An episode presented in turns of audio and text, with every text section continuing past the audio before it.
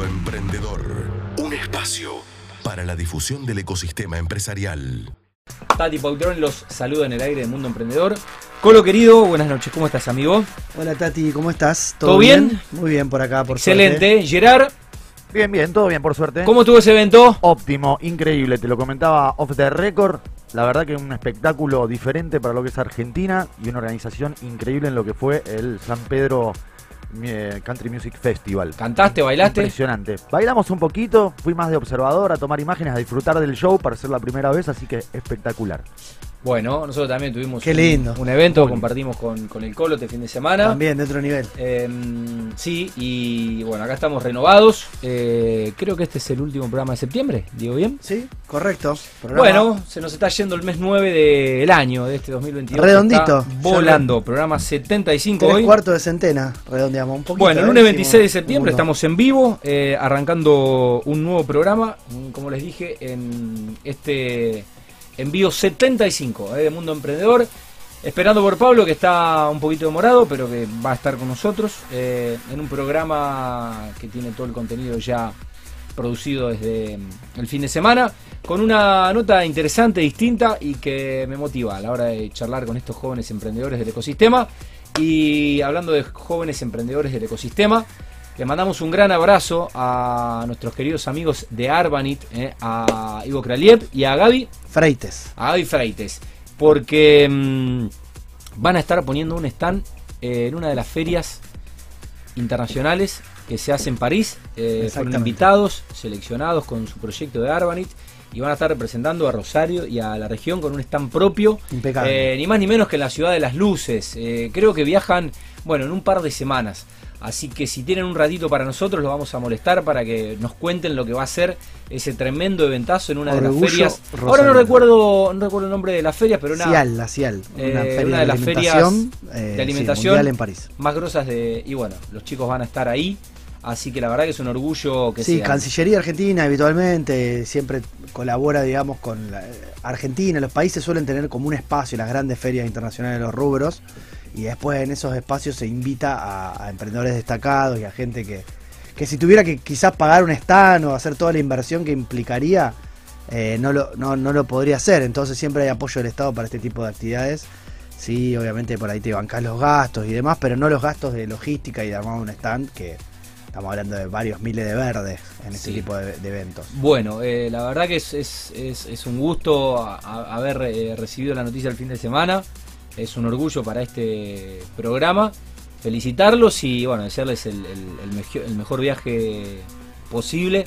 Son amigos y los, la verdad que los apreciamos mucho y bueno, que sean rosarinos y tan jóvenes.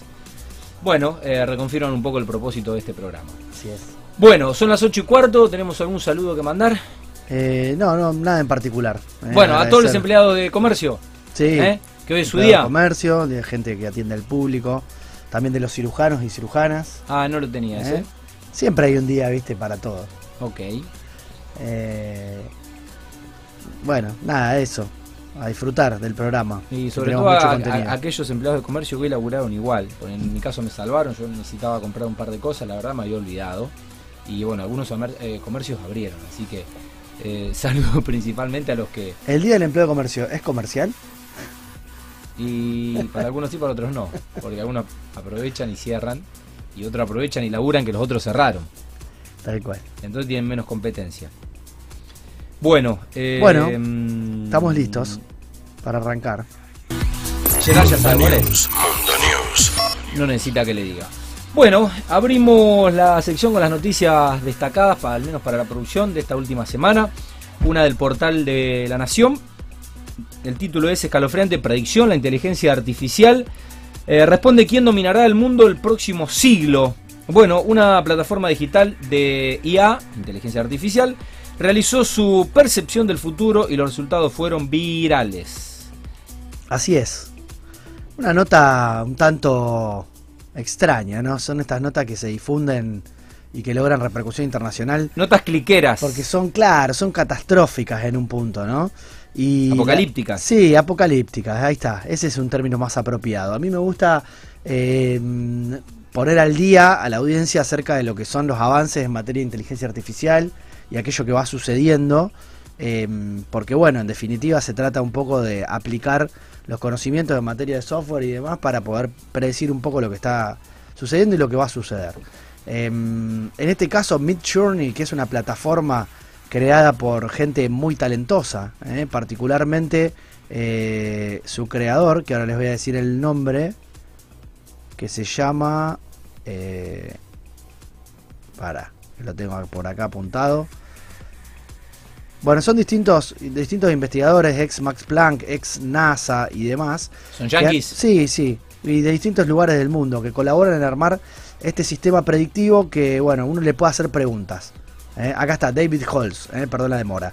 David Holmes es quien está al frente del diseño y la programación de este sitio, ex, investigador de la NASA y del Max Planck, ¿eh? uno de los prestigiosos institutos de ciencia de, Alemania.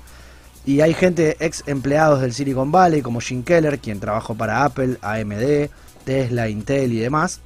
Y lo que hicieron fue eh, preguntarle a través de un portal, GameStar, a la inteligencia artificial de Mid Journey, eh, el futuro de la geopolítica mundial, para ver quién lo iba a, a liderar de algún modo. ¿Los chinos? No, porque en realidad la respuesta no fue a nivel país, no, no dijeron el, el mundo va a estar dominado por tal o cual, de ahí un poco lo engañoso del título, ¿no? Eh, y en realidad mostraron imágenes, que las voy a poder compartir acá en pantalla. Una de las primeras imágenes era este honguito que se ve acá de exploración ¿Hongo- de hongo bomba atómico? atómica. Un hongo atómico, lo cual predeciría, eh, prediría eh, una primera ilustración de una gran explosión nuclear. ¿eh? Por eso lo apocalíptico. La segunda foto que apareció, fíjese porque el algoritmo busca en la base de datos y muestra. Es esto que parece eh, un batallón, bueno, un escuadrón militar holocáustico, ¿no? De la Segunda Guerra Mundial. También apocalíptico, tropas caminando hacia el horizonte sin destino cierto. La tercera imagen que se vio es esta, de la inteligencia artificial, eh, vinculada a fenómenos astronómicos. Ahí se llega a ver una especie de planeta iluminado por el sol, pero también eh, vinculado quizás al calentamiento global, dicen. Y la cuarta es esta, de un hombre en traje viendo un mapa mundi, eh, también bien de película de, de apocalipsis, donde pareciera que los humanos nos rendimos ante la, la Tierra que está como endiosada, pero a la vez eh, caótica en su alrededor. Es decir, bueno, predicciones de inteligencia artificial. No sabemos mucho qué utilidad puede tener esto en este caso en particular. Pero parecía simpática la nota y siempre nos gusta traer este tipo de avances. También para ver de qué manera se hace, se hace periodismo, ¿no? Bueno, pasamos al portal La Capital. Eh, las billeteras virtuales ordenan los gastos de los adolescentes. Según una encuesta, 8 de cada 10 jóvenes que utilizan las billeteras virtuales tienen un control más estricto sobre sus erogaciones. Así es. Se sabe ya que a través de una encuesta que hizo Mercado Pago, lo importante de tener ya a través de- del uso de estas plataformas, data, ¿no? Datos concretos, porque todo queda almacenado. Entonces, hoy se sabe que 8 de cada 10 adolescentes, eh, de Argentina por supuesto estamos hablando, ya tienen una billetera digital para realizar consumos, transferir dinero o pagar servicios. Por ende, están usando menos dinero en efectivo y tienen un mayor control de sus gastos. ¿Por qué es importante esto? Bueno, primero porque es un estudio en un segmento que habitualmente se, se desconoce cómo opera y no hay muchos estudios que impactan en los adolescentes, ¿no? Por ende es una población muy interesante para estudiar porque son los próximos consumidores. Todavía no tienen autonomía financiera porque sus gastos y sus recursos dependen de, de sus padres. Pero ya empiezan a laburar. Pero ya empiezan a laburar, ya empiezan a generar con sus changas, o algunos empiezan a estudiar y se van a vivir solos. Entonces, primero nos habla la nota de la inclusión financiera, la importancia de que obviamente son nativos digitales, tienen smartphone, les resulta mucho más fácil usar una plataforma tipo Mercado Pago o las tarjetas prepagas como Wallah, donde uno les puede cargar dinero, Lemon, Pomelo y demás, las fintech no bancarias, donde no necesitan una cuenta bancaria para poder crearse una cuenta, a la vez que pueden contar con ese dinero prepago y hasta que cuando y cuando se acaba se acaba ¿no? más allá de que los adolescentes pueden tener una cuenta una caja de ahorro por ley eh, la realidad es que está bueno poder tener datos sobre esto en concreto recuerdo cuando éramos chicos nosotros Tati eh, allá por los 90 digamos que estábamos cursando nuestra adolescencia 11 años, Eh, en mi caso. en los 90, 90, Italia 90. 90 avanzados, digamos, del 93 al 99 fueron mis teenagers. eh, nuestros padres por ahí nos daban una mensualidad, algo que Sí. vos, viste, a principio de mes te daban y para que te empieces a Sí, administrar tu una propio mensualidad dinero. que nunca te alcanzaba para Claro, bueno, ahora te lo depositan directamente en tu billetera virtual. ¿eh? Y ahí se te acaba jodete, pero tenés ahí el control de los gastos. Bueno, ¿qué es lo más común? A ver si podés adivinar cuál es el gasto más recurrente en esa franja, entre 13 y 17 Eh, años. Delivery. No, particularmente la recarga de las tarjetas de transporte. ¿eh? Es donde más se carga. Uno de cada tres pagos están en eso.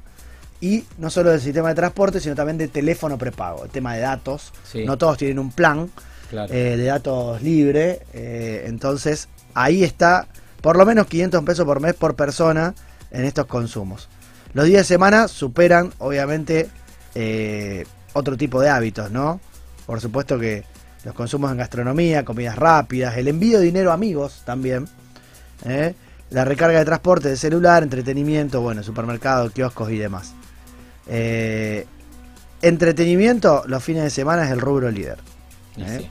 Entretenimiento. Even- eventos, Sí. eventos, salidas. Cuando empezamos a combinar la tecnología, vemos también que los jóvenes tienen la posibilidad, por ejemplo, de hacer cosas que antes no hacíamos. Van a comer juntos y pueden dividir la cuenta, todos pagar. Entonces todo se va digitalizando y todo tiende a eso.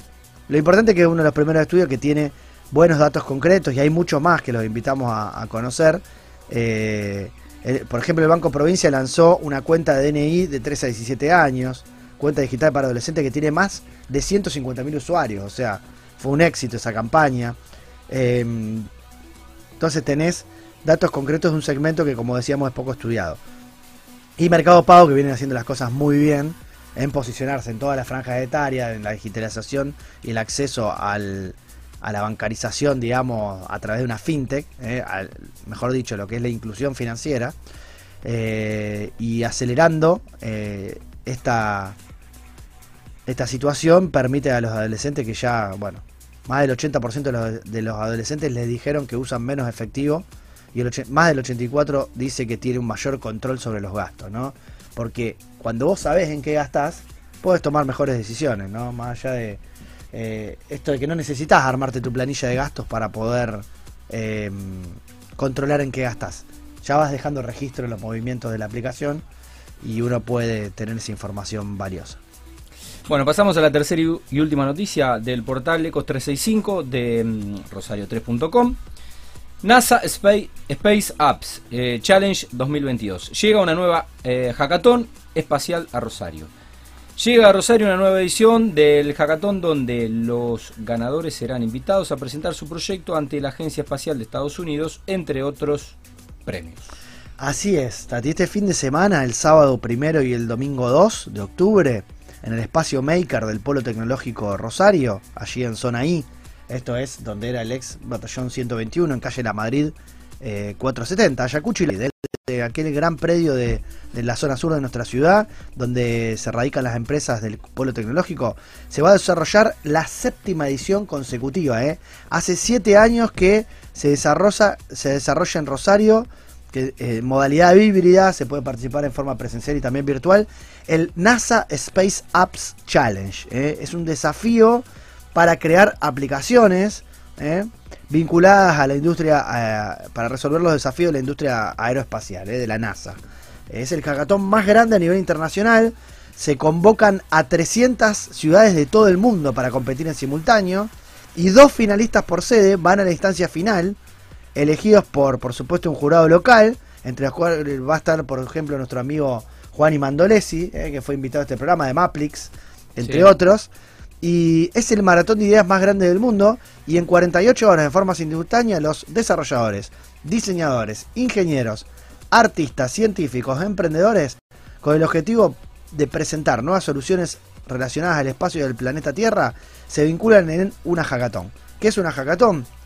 A partir de ciertos desafíos concretos, se trata de resolver problemas reales, desarrollando en tiempo récord un generalmente es un MVP, un, pro- un prototipo, ¿no? Un producto mínimo viable basado en tecnología, en soft, generalmente una aplicación, para poder esbozar lo que va a ser un intento de solución a esos desafíos. ¿eh?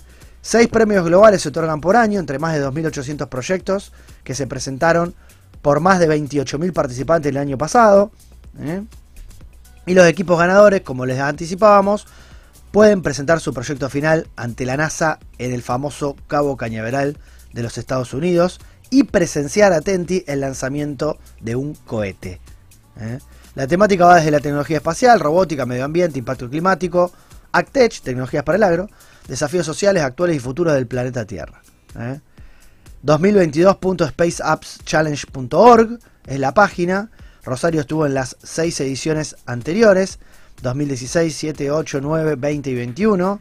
En las dos primeras se llegó a semifinales, dentro de los 25 mejores proyectos del mundo y top 5 en las respectivas categorías. Y en la tercera edición, año 2018, la sede de Rosario logró el primer premio a nivel mundial, ¿eh? con el equipo liderado por Hermes Lavallén, quienes fueron a Florida, al Florida Space Lab de la Estación de la Fuerza Espacial de Cabo Cañaveral y presenciaron en vivo con invitación VIP el 25 de julio de 2019 el lanzamiento del Falcon 9 y la astronave cápsula Dragón C-108.3, lo que fue un vuelo de SpaceX en la Estación Espacial en la Estación Espacial Internacional en marco del programa de servicio de reabastecimiento comercial de la NASA. ¿eh? No se pierdan esta oportunidad, los que anden por Rosario estén interesados en esta temática, fin de semana próximo, 1 y 2 de octubre en el Polo Tecnológico, el NASA Space Apps Challenge, ¿eh? el hackathon más grande del mundo. Muy bien, así terminó la sección Mundo News, eh, pero creo que tenemos una difusión. Sí, tenemos una difusión especial de nuestros amigos de la Secretaría de Ciencia, Tecnología e Innovación de la provincia. Me encontré con Marina Baima y estamos viendo cuál es la mejor manera para que podamos estar presentes en lo que es otra hackathon. ¿eh? Por eso la importancia de vincular la nota anterior con este con este evento que se va a desarrollar un poquito más adelante, dos semanas después, el viernes 14 de octubre, en el acuario de nuestra ciudad, se va a desarrollar una bio hackathon. ¿eh? Si querés ser parte de la biorevolución y sos estudiante o joven graduado interesado en los procesos de solución de desafíos vinculados a la biotecnología, eh, podés anotarte en este concurso, en esta nueva hackathon que entrega 500 mil pesos en premio y que se va a desarrollar, como les decía, el próximo viernes 14 de octubre de 2022 en el acuario municipal de nuestra ciudad, acuario provincial, ¿no? que depende de la provincia. Es un laboratorio de innovación abierta destinado a explorar soluciones a desafíos biotecnológicos que presentan los actores del sector socioproductivo. Empresas como Terragene, Microma y demás fijan sus problemáticas a ver si gente de la comunidad, estudiantes, graduados, en proceso de innovación abierta pueden desarrollar soluciones para estos desafíos. Es súper interesante, está dirigido a no solo estudiantes, también a graduados, a profesionales, a emprendedores, también a mentores que se quieran ofrecer para poder mentorear en este tipo de eventos. Y por supuesto va a haber jurados de empresas eh, específicamente de este sector de biotech.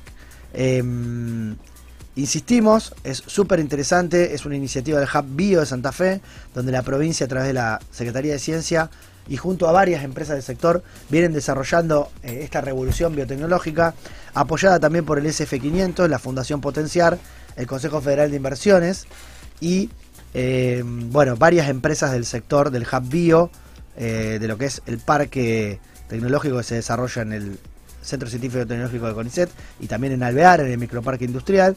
Y bueno, ahí vamos a estar desde mundo emprendedor acompañando este evento que como les decía se va a desarrollar viernes 14 de octubre eh, durante 8 horas en el acuario de nuestra ciudad con inscripción previa que pueden encontrar eh, en el link que vamos a compartir después en nuestras redes sociales. Bueno, esto fue Mundo News, cumplimos con la difusión, no nos olvidamos de Experiencia Endeavor, pero bueno, fue tal el evento que merece párrafo aparte y el colo después se va a estar explayando porque hizo una gran cobertura. Ya está Pablo. Pablo, ¿cómo estás? ¿Todo bien? Buena semana. Bienvenido, capitán. Buenas noches. ¿Cómo le va a usted? ¿Todo bien? Bien, bien, bien. Bueno. Gracias por esperarme. Bueno, vamos a la primera porque además de Pablo ya llegaron los invitados de hoy. Nos vamos a meter en la nota del día. La comunidad. Bueno, en la comunidad hoy recibimos a dos jóvenes emprendedores. Em, Valentino Bisuti y Tomás Machuca, ya los vamos a ver en pantalla, em, de Fénix. Es un proyecto de impacto en el que transforman residuos plásticos eh, recolectados en clubes de barrio. Hacen un producto, ya nos van a contar. Eh, y por cada par vendido, recompensan a sus futbolistas eh, con otro por ayudar y cuidar el medio ambiente. Qué lindo proyecto. Chicos, bienvenidos, buenas noches, ¿cómo están? ¿Todo bien? Todo bien. antes que nada, gracias por la invitación y nada, por el espacio y la oportunidad de, permitirnos contar nuestro proyecto y darle un poco más de visibilidad. Bueno, Valen, gracias por venir también. Muchas gracias a ustedes. Vamos a necesitar que se, te ace- Sí. se acerquen un poquito y compartan el, el micrófono. Ahí va, bien cerquita. Muchas gracias a ustedes también por la difusión y bueno, por permitirnos contar acá el proyecto. Bueno, ¿qué tienen? 20 los dos. ¿20? ¿Rosarinos? Sí. Sí, Futboleros, supongo. obvio, siempre. ¿Y qué, qué pasó? ¿Se cansaron de que les peguen y dijeron vamos a fabricar canillera? ¿Eran, ¿Son habilidosos? Ojalá hubiera sido así. Eh, Bueno, bueno, pero obviamente futboleros como la mayoría de, de los, de los jóvenes eh, argentinos. Obvio, obvio, sí, sí. Bueno, no los vamos a complicar con Newell y Central. No, hay que vender, hay que vender y cuando hay que vender no hay colores. Eh, bueno, ¿cómo, ¿cómo ha sido un poco la adolescencia de ustedes? Eh, la preadolescencia relacionada con el fútbol, no sé si es una pasión o qué. ¿Y cuándo les picó el bichito de empezar a, a emprender, a hacer algo relacionado con el fútbol, con un producto y, y bueno, con, con un proyecto realmente sustentable y de futuro, ¿no? Claro. Eh, bueno, yo crecí en el barrio República de la Sexta. Nací- Pública la sexta. Exactamente. Eh, nací, digamos... La Repu. No, no. es la Sexta y República de la Sexta. Decir la Repu te matan. Eh, nací ahí, digamos, en el hospital provincial que está un par de cuadras, crecí ahí en el barrio, eh, digamos, ahí curtiendo picadito en la vereda, en la calle, como fuera. Eh, y bueno, nada, sí, una familia muy humilde. Mi viejo toda su vida tuvo verdulería, empezó a laburar a los 13 años. Mi vieja fue de las primeras en su familia en terminar la secundaria, digamos, de la primera generación que terminó la secundaria. Ajá. Eh, y bueno, nada, que me tuvieron muy chico, digamos, y eh, siempre tratando de, de darnos lo mejor a mí, a mi hermano. Y nada, incentivándonos a que a pesar del lugar de donde veníamos, eh, no, no teníamos ningún límite. O sea, nunca nos dejaron ver limitado a decir, eh, de las creencias limitantes externas que viste que si no, cuando vos sos de barrio quizás puede hacer esto, no puede hacer lo otro. Nunca nos dimos cuenta de eso, digamos, como siempre bueno. estuvimos a la misma altura que cualquier otra persona. Qué lindo mensaje. Claro. Sí, completamente. Y Eh, bueno, sí. eh, tuve la oportunidad de ir a una escuela privada, digamos, y yo tenía la, me sentía igual que los demás chicos. Y bueno, Bien. nada, siempre nos incentivaron en ese sentido a, a hacer. A hacer. Exactamente. hacer. A no, a no usar eh, el contexto o la situación geográfica de excusa para no, no emprender y no progresar y no desarrollarse. Y Valen, en tu caso, ¿cómo fue un poco tu, tu adolescencia? Yo también, yo siempre fui muy marcado de empezar a hacer cosas por mi cuenta, de, desde que voy a- al club eh, de regatas, ponerle yo siempre hacía manualidades y siempre Sí. con el ingenio de querer hacer cosas, ¿no? Sí. De moverme. Y bueno, ¿Más por el lado de la artesanía? claro, sí, por el medio del arte, más que nada. Bien, por el medio del Eh, arte. ok. Y más o menos relacionado a eso fue que me empecé a introducir en el proyecto, eh, cuando se empezó a necesitar diseñadores para, bueno, un poco lo que ¿Cómo, se, ¿Cómo se conocieron? ¿Dónde se conocieron? Eh, yo eh, había arrancado a estudiar ingeniería industrial Ajá, y llegó un momento en el que dije esto no es para mí. sí, Empecé a hacer cosas de diseño por mi cuenta sí. y empecé a hacerle cosas a jugadores de fútbol. Y Bien. le mandé un diseño que había hecho a Santiago Simón de River Plate. Sí. Eh, se lo envié, le re gustó. ¿Qué le hiciste? Un diseño de él en un estadio con, con Chiches. chiches. Pero cuando decís un diseño, que es un, un En? Photoshop, Maqueta, en un- Photoshop. Ah, un arte digital. Claro, Ah, un arte digital, ok. Bien. Y Venía bueno, por ahí. Le gustó y me preguntó si lo podía subir. Yo le dije, sí, obvio, hace lo que quiera. Eh, lo subí a Instagram y bueno, justo Tommy lo vio. Y él necesitaba un diseñador para hacer canilleras que, bueno, ahora en ese momento, ahora vamos a contar, pero en ese momento eran canilleras personalizadas. Y así arrancamos.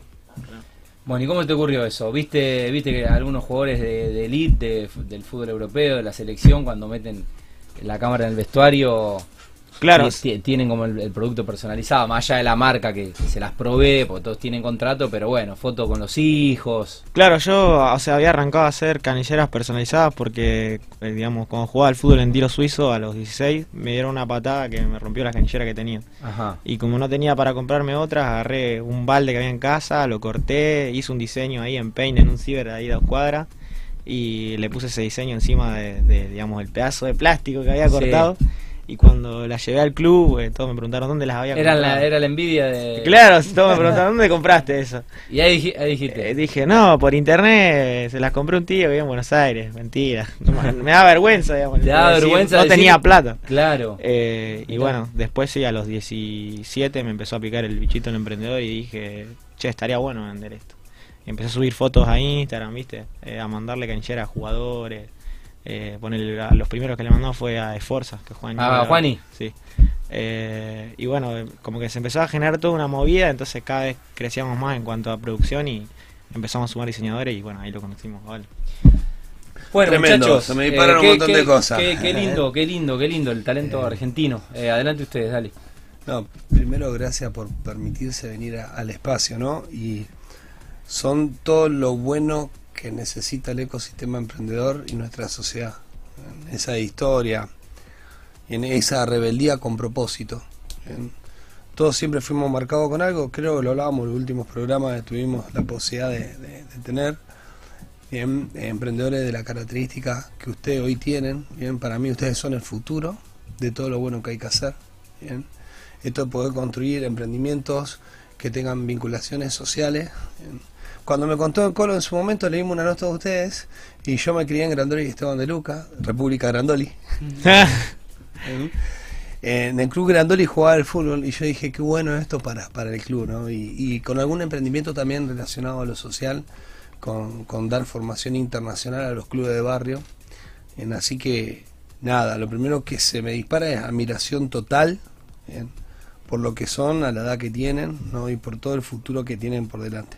Igual vamos a hacer algunas preguntas relacionadas al triple impacto, al propósito que tiene el emprendimiento, bien, si están analizando mercados, si están analizando alianzas estratégicas, ¿no? Se me disparan ahora a hacerle match desde el amigo Ever, que no sé si nos está escuchando, que tiene la posibilidad de tener su atelier de arte dentro de AFA, que acá el señor Hernán es representante legal, ¿no?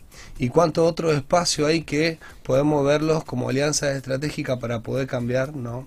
para poder motivar a los jóvenes que sigan, sigan emprendiendo. Pero desde ya, bien, felicitaciones porque lo que han logrado es muy bueno, ¿eh? sobre todo en esta primera etapa que tener identidad, ¿no? Sentir esa identidad en el emprendimiento, decir esto me pertenece, es mío, ¿no? Y no avergonzarme de la historia del emprendimiento. ¿no? Claro. Eso creo que es fundamental, bien, como nacimiento y como fuerza impulsora de cualquier emprendimiento.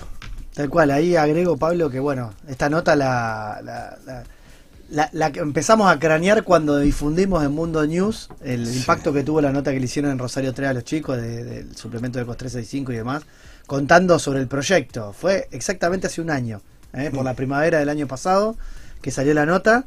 Eh, y el otro día tuvimos la grata sorpresa. Tati no les hizo la pregunta de dónde me conocen eh, o dónde yo conozco a los invitados, pero tuvimos la oportunidad de conocernos personalmente el jueves pasado en la experiencia Endeavor, en la, Sí. mes- en la mesa de mentores. Los chicos se Vieron que hay que ir a acercaron. los eventos, ¿eh? Los, Sí, chi- sí. los chicos se acercaron ahí a la mesa 4 donde me estaba tocando mentoría en aspectos legales y se sentaron y digo, ¿y ustedes qué hacen? Y me dice, nosotros hacemos canilleras. Ah, listo, ya está. No llegamos ni a terminar. El lunes tiene que venir al programa porque claramente Es así, es así. se me despertó esa vinculación en el, en el recuerdo de la nota que habíamos difundido hace un año y los tiempos a veces se dan cuando se tienen que dar, las Totalmente. energías fluyen hacia, hacia donde tienen que ir y no hay que apurar los procesos.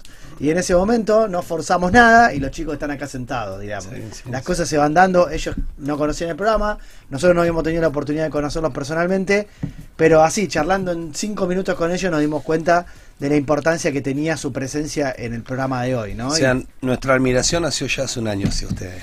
¿eh? tal cual. Nosotros admiramos bien esto- estos modelos bien, de, de negocios, estos modelos de negocio con propósito que el Colo al final del día lo va a ampliar, Sí. ¿no? Principalmente el tema de, de- de la juventud, es que es no, no es la fórmula del éxito ser joven y estar en un garage para cambiar el mundo, pero pero sí es difícil encontrar cada vez más jóvenes en estos recambios generacionales y demás Mm. que estén tan comprometidos con la realidad como ellos y que estén haciendo las cosas que están haciendo. O sea, la juventud como valor principal. Y lo otro, bueno, a veces la dificultad del contexto. No porque en determinado contexto las que se haga algo tiene más valor, pero sí, mientras más adversas son las condiciones, más difícil es eh, animarse, generar ese impacto y poder Sí, o esa, esa autocensura Entonces, que a lo mejor eh, te, te quieren hacer creer que no, cual. que no podés. O más Eh, fuerte la planta, Seguro. porque más está la intemperie esa planta, más viento recibe, más agua, más sol, más sequía, más calor, se hace más fuerte. Entonces, cuidado con esto de interpretar que nuestras circunstancias son negativas. ¿En qué aspecto son negativas? Son negativas o no hacen más fuerte. Claro. Y aparte lo que decía Tommy, ¿no? El tema del contexto familiar. Uno puede estar en el peor de los desiertos sin agua. Pero si al lado tenés a alguien que te dice, vamos, que vamos a poder llegar adelante, y no importa porque no hay nada que te condicione, vas a poder. Sí, educación O sea, y valores. por supuesto. Y cultura. Tal cual. Claro. Bueno, así que estamos entregados a ustedes. Desarrollen el resto del programa. Ustedes cuenten lo que quieran contar. Nosotros estamos al Lo mirar. vamos, a inter- lo vamos interrumpiendo. Les vamos a ir preguntando Lo a sobre, ir lo, sobre lo que ustedes quieren hacer hincapié, porque Claro. el proyecto tiene tanto impacto social que está bueno que ustedes lo cuenten, ¿no? ¿Cómo empezaron? ¿Cómo vieron la iniciativa? Eh, ¿Cómo fue evolucionando el proyecto? Porque hoy no es lo mismo de lo que era. Hoy no están haciendo Obvio. canilleras personalizadas. No. Hoy están haciendo otra cosa. Un MVP. Exacto, ese fue el prototipo que se intentó, cómo pivotearon, cómo fueron hacia, hacia otro Claro. rumbo, qué están haciendo hoy, cómo le sumaron el impacto social, cuéntenos todo Me eso, gusta, me gusta porque el Colo le va tirando términos, términos muy del, de- de- términos ¿Dónde- del emprendedorismo y ellos van asintiendo porque ya son términos que manejan. Ya los lo están manejando, Están educados. ¿Dónde se ven de acá cinco años? Bien. Me ¿Cuántos encantó. son, ¿Cuántos, cuántos Todo. son los mercados Me que quieren desarrollar? Arranquemos a lo mejor por ahí y le vamos agregando todos los... la- la- los eh, cómo- cómo Sí, lo vamos a interpelar un poquito, Pero arranquemos. vamos- ¿Dónde se a ven de acá cinco años? Que me interesa escucharlo.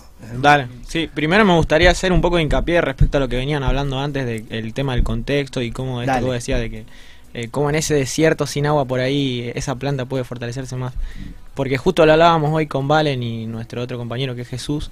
Son Eh, tres. Le mandamos un no, abrazo en grande. el equipo hay mucha más gente. Pero- Está Oli también, que bueno, ella se encarga del tema de diseño, Jesús del tema de ventas. Bien. eh, y bueno, y después saludos a todo el equipo. Dale, sí. Y bueno, después también. Pero esto lo arrancaron ustedes espalda con espalda. Principalmente en el- Más Tommy. lo que es Fénix, eh, Sí. sí. pero yo ya venía con el proyecto. de Ok, antes. ok. O sea, lo que es Fénix, los dos estuvimos en todo el proceso bancándonos todos los piedrazos Sí. y todos los cachetazos, ¿viste? Que vos Sí, decís, Por eso son duros. juntos, claro, obvio. ellos van juntos a todos lados y bueno. Obvio, obvio. Era injusto con alguno de los dos y venía uno solo, en este caso. Sí, eso lo, que- lo veníamos hablando justamente eso. Bueno, entonces, Y bueno, nada, respecto a ese contexto, hoy lo hablamos con Jesús y también, eh, o sea, yo llegué a vender chatarra, vendíamos película en Pellegrini, eh, llegué a vender sandía en la cuadra. Entonces hoy miro para atrás y digo, eh, che, mirá cómo fue influenciando esto. Eh, y el tema, progresando. Exactamente. Y el tema del contexto también, porque ponele, qué sé yo, eh, capaz que en otro contexto mi viejo yo le decía, che, mirá, junté esto y lo voy a vender, eh, me tengo que subir un camión y irme a Lago y Circunvalación a vender esta chatarra. En otro contexto vos me dice, vos sos loco, pibe, ¿Qué- qué- qué- cómo que te voy a vender chatarra? Y mi viejo se cagaba de risa y me decía, bueno, dale, sí, o incluso lo impulsaba. apoyaba. Exactamente. Como que apoyaba esas nociones. Obviamente también dentro del cuidado de decir, no, andate a cualquier lado, sino obviamente Sí, sí. Dentro, del, dentro de los límites. Sí. Eh, y cómo eso fue justamente evolucionando y, y vos mirás para atrás, supongo que nos pasará a todos, y decís, che, mirá qué loco que yo estaba acá hace, no sé, un año, cinco años atrás, y, y mirá dónde estoy ahora, digamos, ¿entendés? Y bueno, y ahí encarando un poco el tema de, de dónde nos vemos a cinco años, justo hoy estábamos trabajando en, en OKRs, o sea, Objective and Key Results, eh, tratando de aplicar esa metodología, digamos, al proyecto, porque la conocimos el otro día en el evento de Endeavor. Sí, sí. O sea, nosotros ya veníamos trabajando objetivos y veníamos trabajando sistemas de gestión y seguimiento de tareas, pero nos faltaba la conexión, que son los resultados clave. digamos. Eh, y bueno, decíamos, che, estaría bueno ponerle una visión mucho más macro, o sea, que no, no, que no, no le tengamos miedo a tener una visión mucho más grande. Sí, a soñar y a proyectar. Exactamente, claro. Y nosotros a a Fénix justamente lo vemos como un proyecto que tiene que ser de la comunidad, lo, lo decíamos el otro día y lo repetimos ahora también. O sea, es justamente mientras más personas formen parte de un movimiento, eh, quiere decir que más cerca va a estar de cumplir su objetivo. En nuestro caso, el objetivo es mejorar la calidad de vida de las personas de los barrios desfavorecidos eh, en su mayor cantidad posible y sin un límite, porque digamos no es que tenés un límite geográfico que decís, no, en este barrio desfavorecido está este problema, sino que la contaminación por residuos, que es el problema que nosotros queremos solucionar para mejorar la calidad de vida de las personas, es un problema que sucede en todos los barrios de, de Argentina, de Latinoamérica y bueno, en- a nivel mundial, digamos, porque la contaminación no es algo ni de acá ni de allá, está en todos lados porque en todos lados existe el mismo nivel de inconsciencia. Entonces, en ese sentido, eh, construir un modelo de negocio que sustente una misión y que al mismo tiempo se apalanque de la necesidad de pertenencia hacia una misión que tienen las personas hoy por hoy, eh, digamos, se puede construir algo muy grosso. Entonces, en ese sentido, nosotros queremos construir una marca, o sea, en, sus niveles generales, no un producto en específico, una marca que cree artículos deportivos hechos con materiales reciclados y, se encargue de la concientización y responsabilización de las personas a nivel general. Eh, y bueno, ya poniéndole un poco más de, verbo o de adjetivo a la situación eh, de acá a cinco años, eh, nosotros queremos, o sea, reciclar justamente la mayor cantidad de residuos plásticos posibles, por ponerle un número, no sé, 100 toneladas, porque digamos, una tonelada de plástico no es nada, son mil kilos, cada canillera pesa 200, cada par de canilleras pesa 200 gramos y hace la cuenta, digamos, te da cuántos pares de canilleras son que tenés que vender, eh, y bueno, y a partir de ahí se va desencascando todo, todo lo que son los hitos y objetivos que tenés que ir consiguiendo. Eh, pero bueno, nada, en ese caso sí es, para ponerlo un poco más en concreto, construir una marca de artículo deportivo hecho con material reciclado. Me lo llevo. Fantástico, ¿eh? Para... Lo quiero, lo quiero, lo quiero dentro del ecosistema. ¿Dónde están? ¿En cuántos metros cuadrados cumple que tiene hoy la planta? ¿Y cuáles son las necesidades concretas para que si hay algún empresario que esté escuchando pueda hacer match bien en las necesidades que tiene a futuro? ¿Cuántos metros cuadrados hoy tienen y cuántos metros cuadrados te imaginas que vas a necesitar para este proyecto que vos tenés? Ahí está la parte linda. Eh, nosotros creemos que cuando vos eh, tenés una empresa o un emprendimiento, lo que fuera, tenés que tratar de poner tu foco sobre tus áreas de genialidad. O sea, dónde vos podés explotar. En nuestro caso, ninguno de los dos somos ni ingenieros industriales, ni diseñadores industriales, ni nada. Entonces lo que se nos ocurrió en todo el proceso que fue desarrollar un, un- un desarrollo de, de reciclaje de residuos plásticos fue terciarizar la producción. Entonces hacer un poco el método Coca-Cola. Coca-Cola se encarga de la marca, eh, de la difusión, de todo lo que fuere, pero vende el, el- el jarabe, digamos. Eh, entonces, digamos, un poco Fénix es encargarse de la marca y el sentido de pertenencia de las personas hacia la misión y nosotros terciarizamos la producción. Ok, entendí. Hoy por hoy tenemos... Aparte que, le- que te da un modelo de escalabilidad. Sí, infinito. completamente. Exactamente. Porque si no, la, la embotelladoras da- de Coca-Cola, ¿no? Exactamente. O sea, son locales, usan el agua local, se ocupan de todo. El modelo de producción es replicable la en de la cualquier parte del mundo. y- Claro, exactamente. Bien, o sea que a ustedes, eh, ustedes se, se encargan de recolectar No, o tampoco. están Sí. tercerizando o se acaba de recolectar. Oh, sí, Sí, nosotros Ustedes, recolectamos. re- ustedes recolectan y, en, y en, en- en- y en un lugar ahí tercerizan el reciclaje. Exactamente. ¿Y quién eh, ustedes diseñan y quién eh, produce, le da forma y materializa el producto? Nosotros la alianza estratégica que tenemos es una empresa que se llama Ecolif, eh, que está en Córdoba, Ajá. capital. Eh, que bueno, aprovecho que seguramente después lo estoy viendo para mandarle saludo a Iñaki y ahí toda la banda. Mirá qué bueno. Eh, así que bueno, eso es un poco la cadena. Sí. Eh, ustedes recolectan, eh, una empresa tercerizada recicla y la otra eh, produce... No, la misma Ah, empresa que... La, la misma, recicla y produce las canilleras. Exactamente, sí. Bien. eh, El producto vuelve y ellos lo distribuyen. entonces ustedes están enfocados en los canales de venta y lo que es el posicionamiento de marca y emisión de, de la compañía. Y supongamos que hoy tengas un empresario de enfrente, bien, X, y le tengas que pedir algo concreto que te dé escala, ¿qué le pedirías? Poder desarrollar canales de venta B2B. O sea, porque por ahí esos, en esos modelos lo más importante es la confianza que vos generás hacia las personas que, que digamos, te conectan con esa clase de, de- de negocios. Ponele, qué sé yo, el Sport 78 no le va a comprar una marca random que recién arranca. Va a comprarle a una marca recomendada o que, que tenga un cierto nivel de confianza y posicionamiento. Entonces, en Sí, sentido- apalancarse para llegar al consumidor final a través de un- una tienda de retail ya instalada. que- Exactamente. Claro, que- nosotros... Que, después a ustedes garantizar la colocación del producto a nivel mayorista y no tener que estar preocupándose tanto por la llegada uno a uno al consumidor, ¿no? Exactamente. Lo que decimos la diferencia entre el negocio B2B y el B2C principalmente es eso. Vos haces todo el esfuerzo de canalizar tu venta en jugadores más grandes para que después llegue al consumidor final a través de estos jugadores grandes que ya tienen armada su, Su mar- red. ya su red y ya están instalados y distribuyen el mercado. Y tienen tráfico sobre todo Tienen también. tráfico, tienen presencia a nivel Ese- nacional, eh, tienen un canal online como el. Sport y demás. Igual. Entonces, Porque los americanos llaman el momentum. Es el momento ahora para encontrar esos que canales. se encarga de la última milla también, ¿no? Lo que es difícil Claro. a veces de llegar logísticamente Ante- a cada ante- consumidor. Antes del mundial. Bueno, yo me comprometo a hacerle dos reuniones. Bien, uno con algún que otro personaje que está metido en AFA y otro con el chico que está afuera que es uno de los mejores conceptualizaciones que, que conceptualiza Marketplace, bien, para si tienen dos experiencias diferentes. Una reunión, bien, directamente AFA Adidas. Genial. Veamos. Bien, ¿Por qué veamos. Porque es el momento. Bien, es el momento. Si el fútbol está todo esperando el mundial. Bien. Bueno, ¿qué impacto social puede generar este, este movimiento y sobre todo, me entendés, de los argentinos y cuando tenemos tantas expectativas sobre el fútbol y sobre quién lo representa? Por un lado, bien, el canal de AFA y por otro lado, me entendés, Eh, la reunión, le da una reunión con Franco, bien, que Franco pertenece a una organización de Córdoba que vende productos de Estados Unidos, marcando y identificando tendencia de consumo que se hace producir en China sin tener una sola camioneta de venta.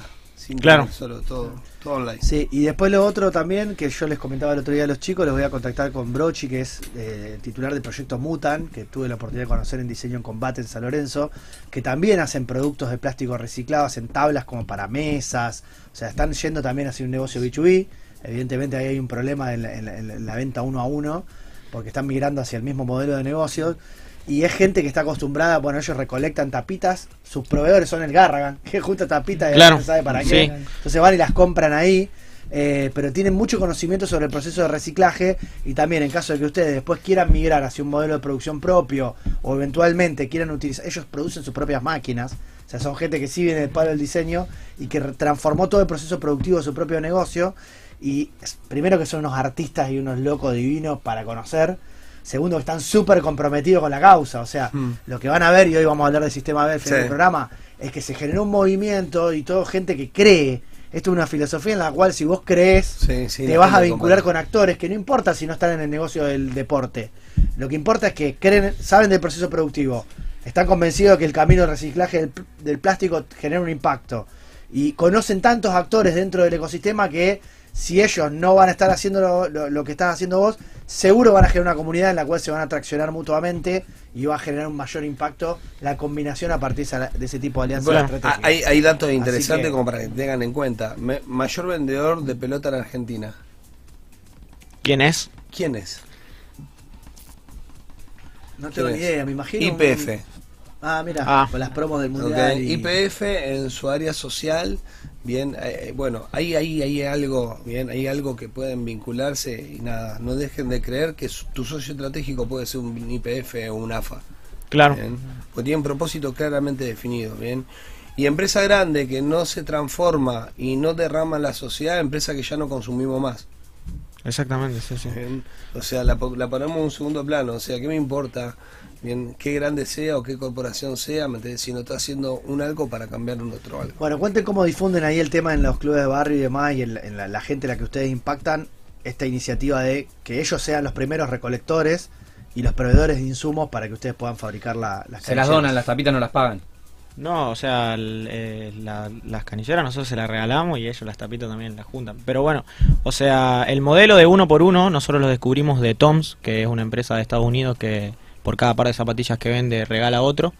Que bueno, eh, se gestó acá en Argentina. Eh, Blake Maikowski es, un, un yankee que vino acá y de, en su viaje, digamos, se encontró en la periferia de que había chicos que iban a la escuela descalzo o contraían enfermedades. Entonces dijo, che, una ONG no sirve eh, y yo tengo gente que, que tiene plata, ¿cómo puedo combinar esto para desarrollar un modelo? Y ahí surgió el modelo uno por uno. Por cada par vendido se regala otro. Eh, hay un proyecto acá en Argentina que se llama FC Bola, que por cada pelota que vende regala otro. Eh, y bueno, entonces fue surgiendo por ese lado. Y un poco también de, de conocer cómo funcionamos como, como personas, digamos. Yo, si hay algo que siempre, digamos, comparto de, acerca de qué fue lo que más te marcó como emprendedor fue el desarrollo personal. O sea, cómo vas creciendo vos como persona, porque, eh, digamos, cómo sos vos se, se traduce en el rendimiento de tu proyecto. Porque en- cuando estás recién arrancando, sos vos en primera persona y tu rendimiento va a ser el, el- el resultado de tu estilo de vida.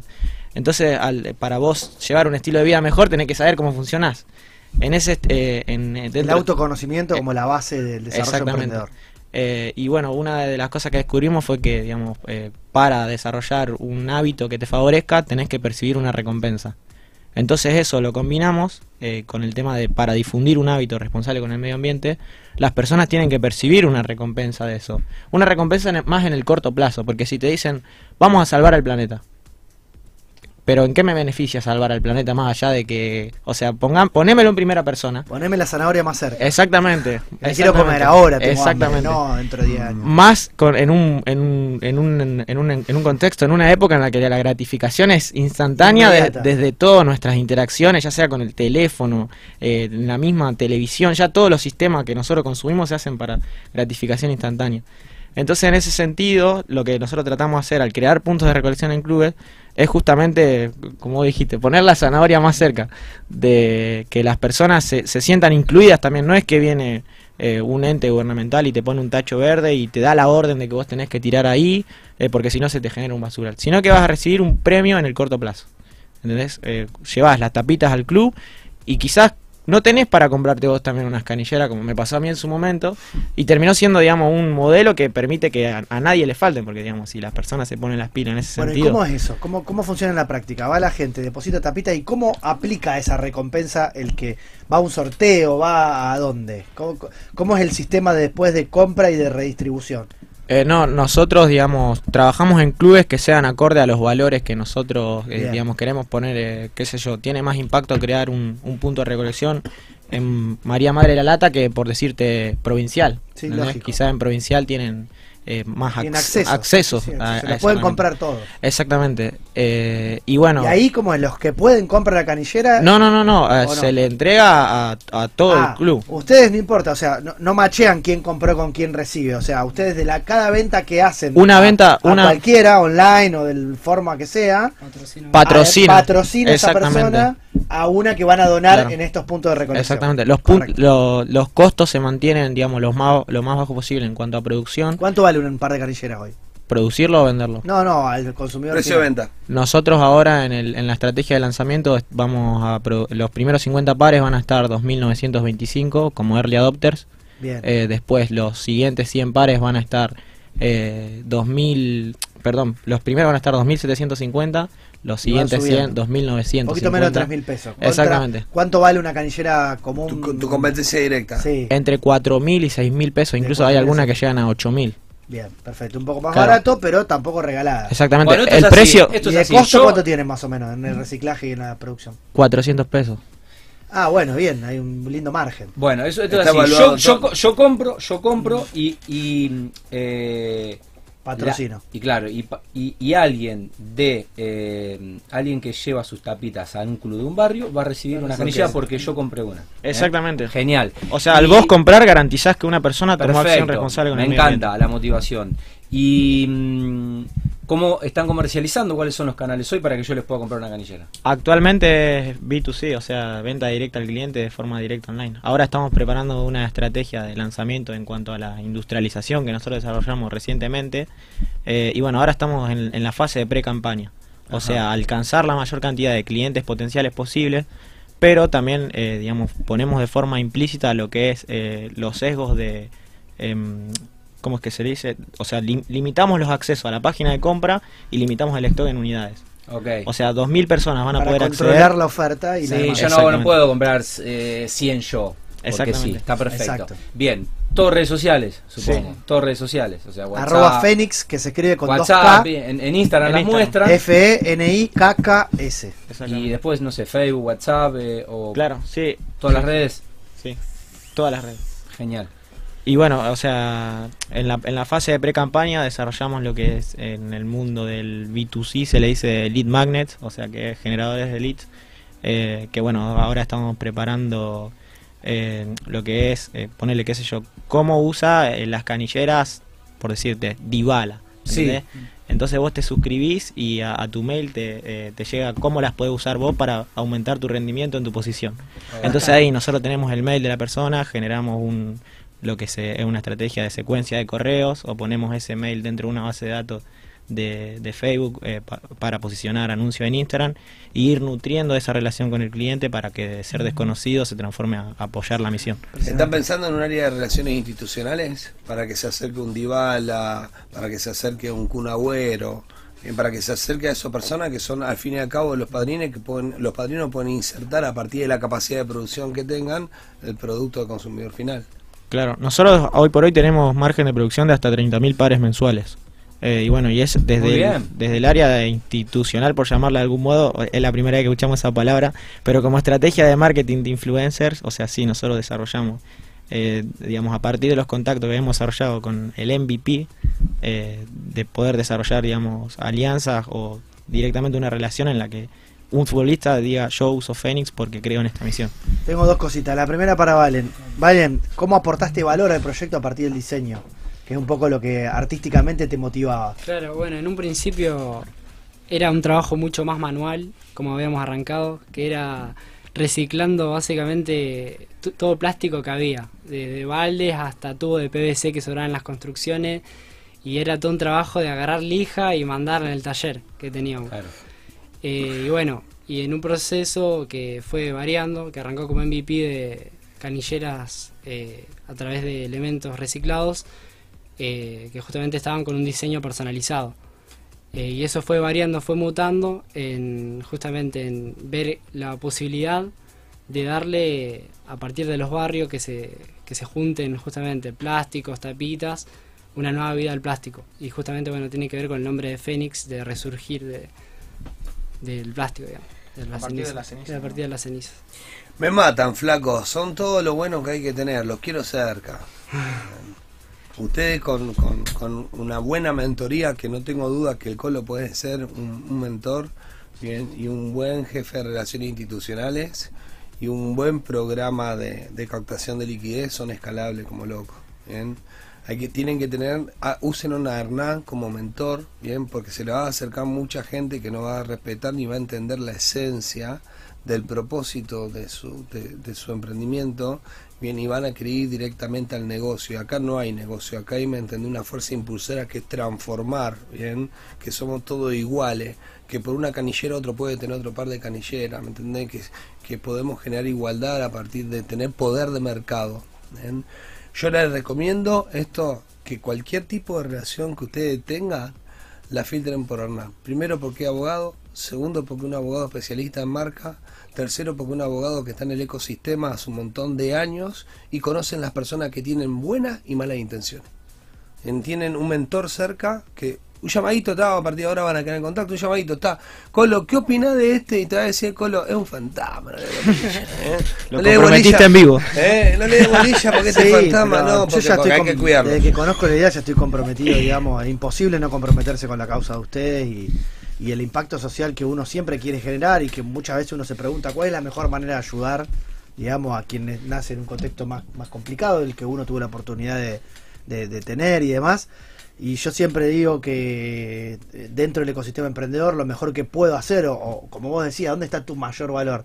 Lo mío es dar herramientas y, y dar capital social, o sea, es dar conexiones eh, válidas de confianza y dar eh, herramientas para que puedan salir de la situación donde están a partir del esfuerzo, del trabajo y el camino más largo, pero el más satisfactorio.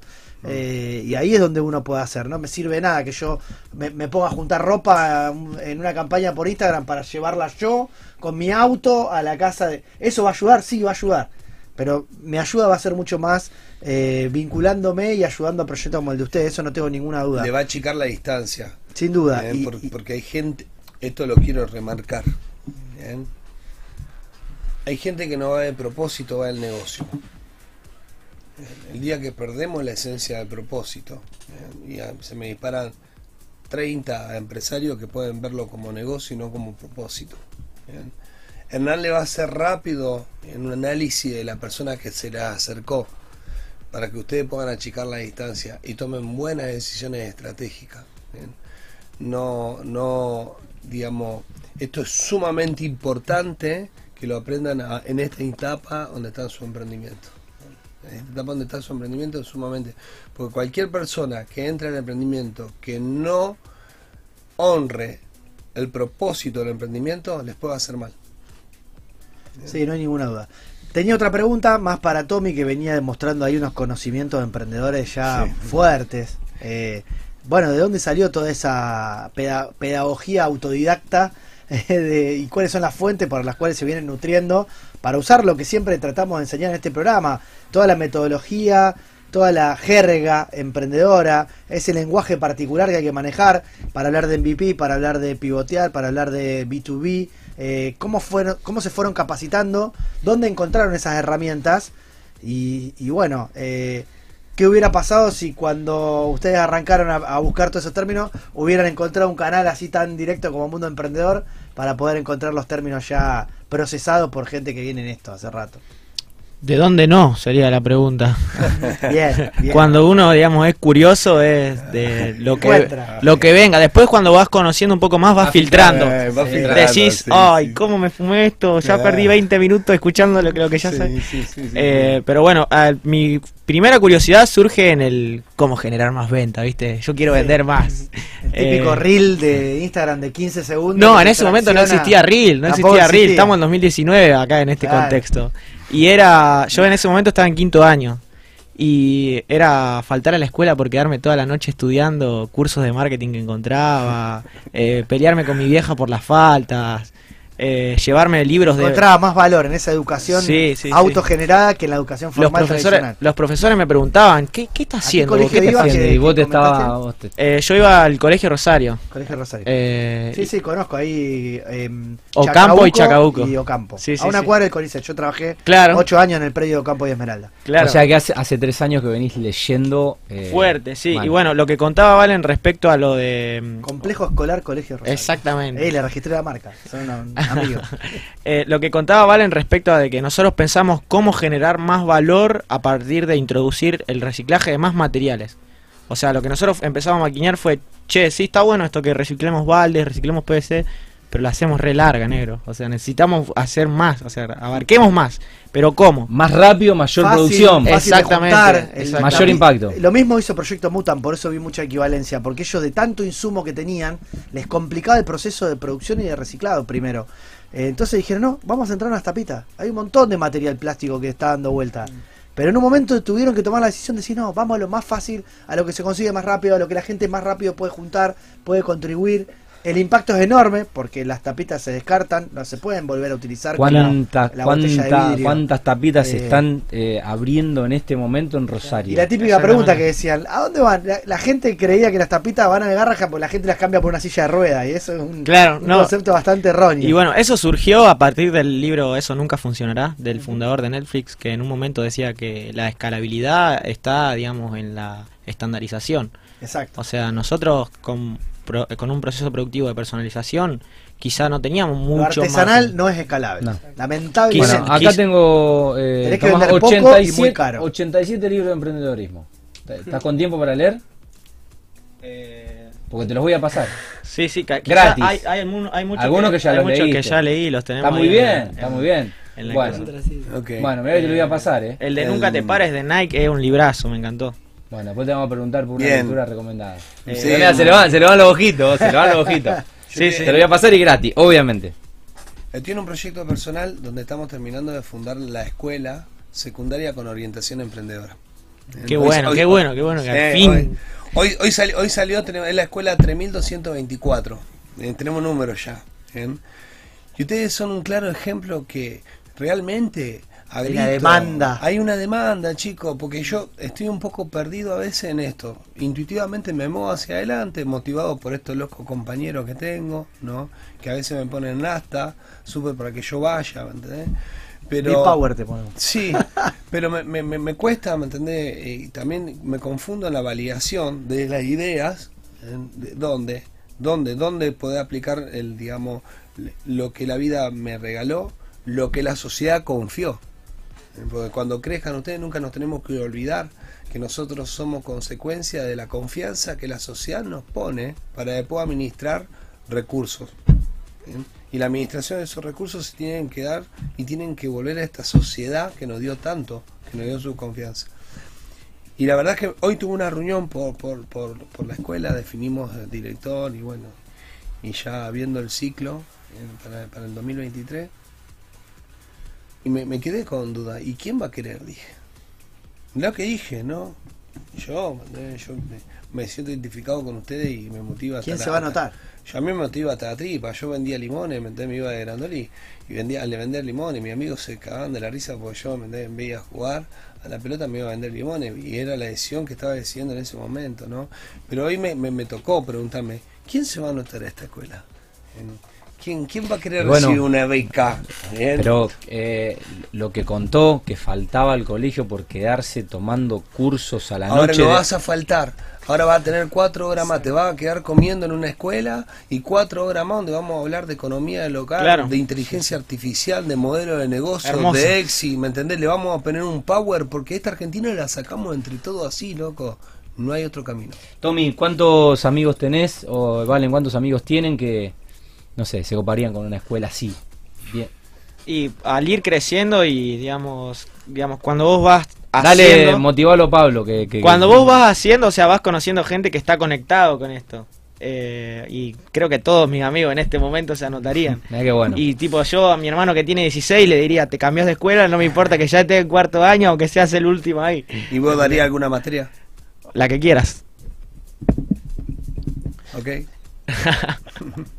Impresionante. Eh, tenemos un rato más. Yo iría cerrando la nota, Sí, sí. pero a la vez me gustaría que ellos se queden para la próxima sección, donde vamos a hablar de la experiencia en Endeavor. Yo voy a contar un poco lo que se vivió, pero me gustaría que ellos cuenten qué significó para ellos estar en un evento Obvio, así. obvio. Que quizás es el primer gran evento masivo al que tiene la posibilidad de asistir después de ¿Se la quedar un pandemia. rato más? Entonces, si se quedan un ratito más, me va a gustar que también ellos colaboren en, en, en- Ok. en eso. Sí, completamente. ¿Eh? completamente. Bueno, ¿qué, qué, mm, qué estaría bueno que cuenten que todavía no contaron porque no, le pregun- no, le- no les preguntamos?